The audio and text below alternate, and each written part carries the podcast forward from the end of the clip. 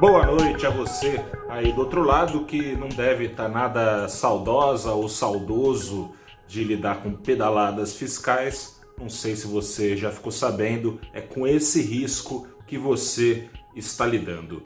Começa agora o seu saldo deste dia 29 de março de 2021, em que o Ibovespa, apesar desses, ricos, desses riscos, uma baita ajuda das exportadoras, embicou para cima enquanto ações ligadas ao ciclo doméstico patinavam. O Ibovespa subiu hoje 0,56%.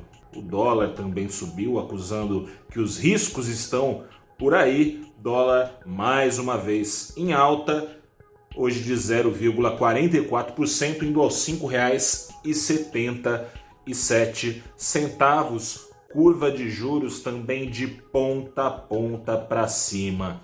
Antes de explicar o que é esse fantasma de pedalada fiscal específico que está rondando novamente o mercado, vou te explicar aqui rapidamente o que, que é pedalada fiscal. Pedalada fiscal é aquela maquiada nos, no, nas contas públicas. Você vai lá, coloca de uma forma que pareça que os gastos não estão subindo, mas os gastos sim estão subindo. É o que se chama também de contabilidade criativa ou criatividade contábil.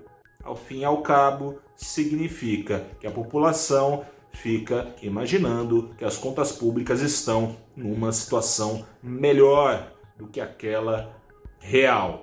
Acontece o seguinte: você deve ter acompanhado na semana passada, foi aprovado o orçamento de 2021 aqui no Brasil. Já na sexta-feira, o pessoal lendo o que foi aprovado, no fim da tarde o dólar entrou em alta considerável, acelerou, é, aqui o Ibovespa quase entregou também, de novo foi salvo hoje, porque na semana passada, na sexta-feira, também foi salvo por exportadoras, pelo seguinte: do jeito que ficou aprovado, das duas, uma. Ou o governo cumpre exatamente o que está escrito lá e na prática rompe com o teto de gastos, dando pedalada, coisa e tal, é, para parecer que não foi dado, é, que não foi feito esse rompimento e, portanto, comete crime de responsabilidade, responsabilidade fiscal, crime semelhante àquele que judicialmente justificou a deposição da presidente, ex-presidente, presidente na época Dilma Rousseff, ou o governo vai lá e corta gastos, consegue coisa e tal, tudo muito bem, tudo muito bom.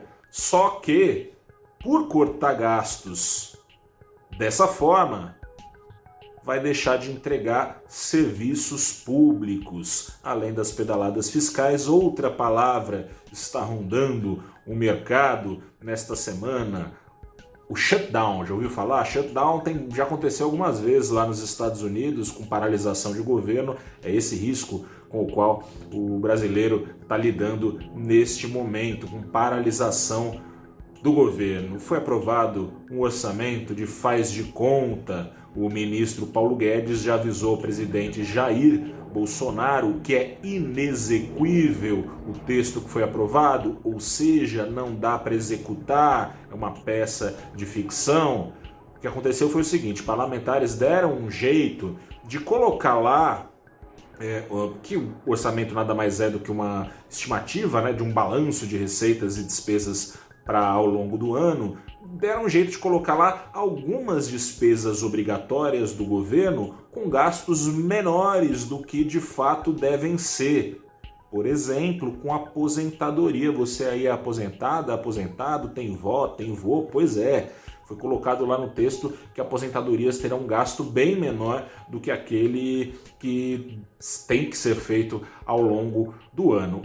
Essa quantia que foi subestimada foi redirecionada para emendas parlamentares, para gastos da base aliada do governo, com a sua base eleitoral, gastos em obras, por exemplo, nos seus estados. É esse o risco de pedalada com o qual você aí do outro lado está lidando.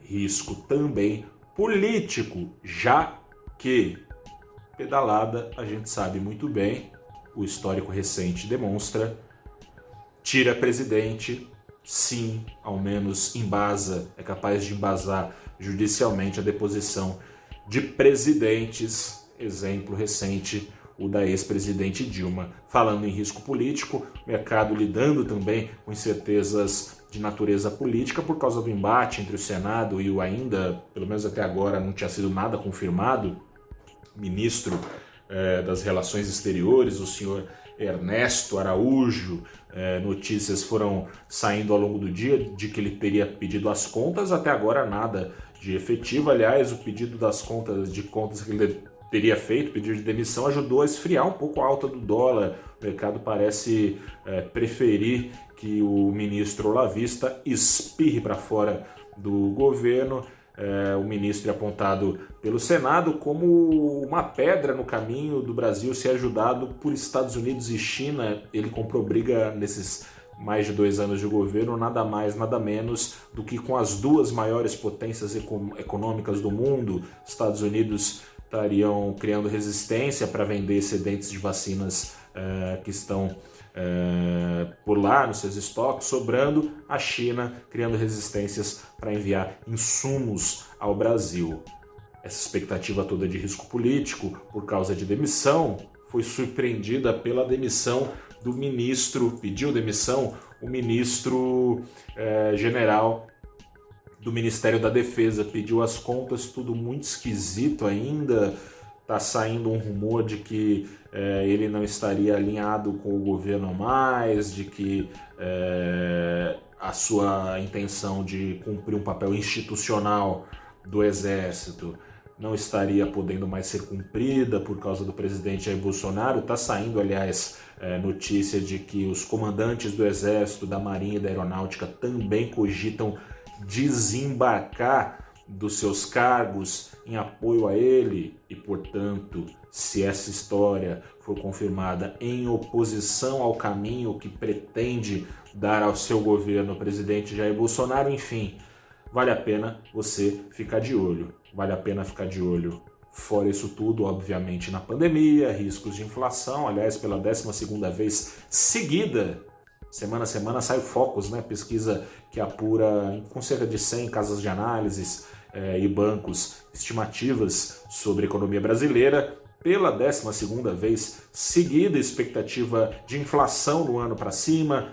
Tem também que se preocupar com o desemprego, tem que se preocupar com a pandemia, evidentemente, com a crise e contração da economia e crise política. Quer saber o que esperar dos próximos meses?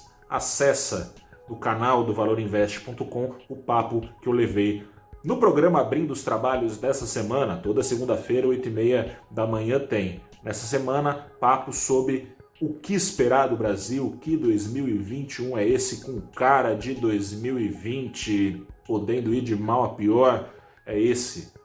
Conversei com o professor Alexandre Espírito Santo, professor do IBMEC do Rio de Janeiro, também economista-chefe da Orama, conversei com o Álvaro Frasson, economista do BTG Pactual Digital.